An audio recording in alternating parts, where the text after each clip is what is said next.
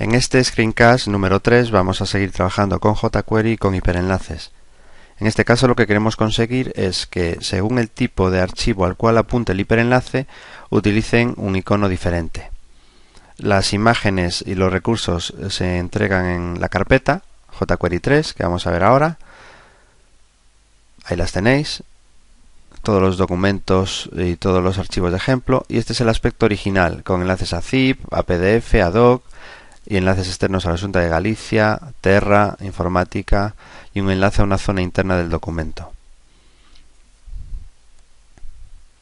Abrimos con el editor el enunciado y este sería el aspecto interno que tiene el documento.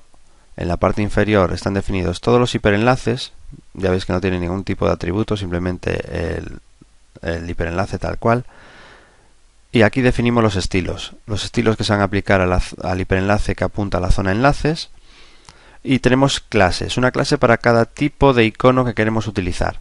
Por ejemplo, para la clase PDF definimos el icono icono pdf.png y definimos, pues entre otros atributos, también la posición donde queremos que se ponga ese icono, 20 píxeles a la izquierda del hiperenlace. Haremos lo mismo con la clase zip, clase doc y la clase externo.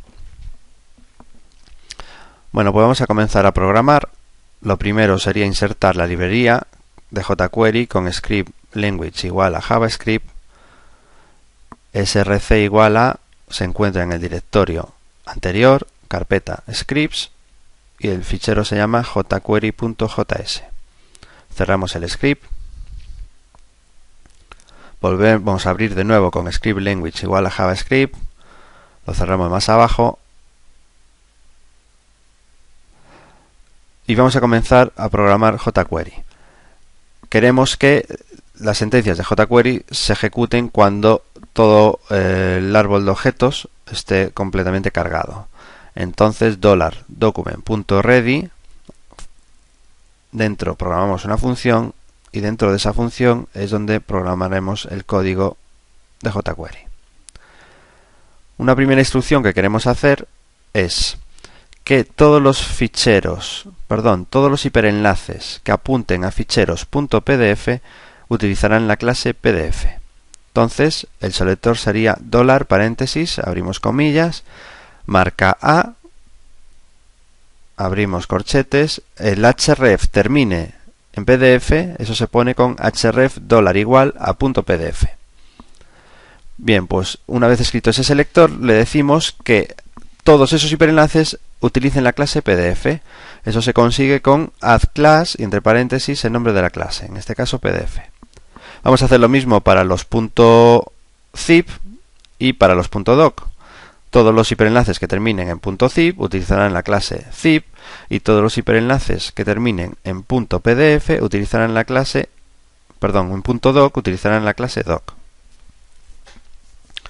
Ahora queremos conseguir que todos los hiperenlaces externos, es decir, aquellos que no apunten a informática y sanclemente.net, también van a utilizar la clase externo. Y además queremos que se abran en una ventana nueva, es decir, que el atributo target de ese hiperenlace sea blank.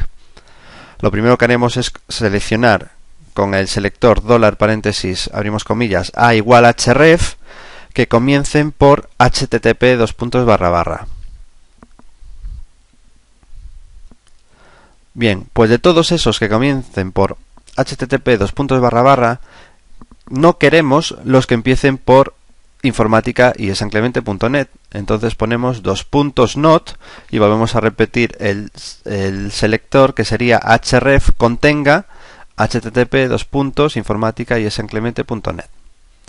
Con esto tenemos seleccionados todos los hiperenlaces externos que no apunten a informática y esanclemente.net le vamos a decir que utilicen con addClass la clase externo y además queremos que utilicen un añadirle un atributo adicional que sería el de target igual a blank para que se, abren, para que se abra en una ventana nueva. Eso se consigue con attr y, y dentro se pone target y el, y el valor guion bajo blank. Vamos a comprobar a ver si funciona. Lo guardamos como index.html abrimos el archivo y ahí vemos los iconos para cada tipo de hiperenlace y vamos a comprobar si los enlaces externos se abren en una ventana nueva. Ahí está, funcionando correctamente. Pues nada más, esto es todo. Hasta la próxima.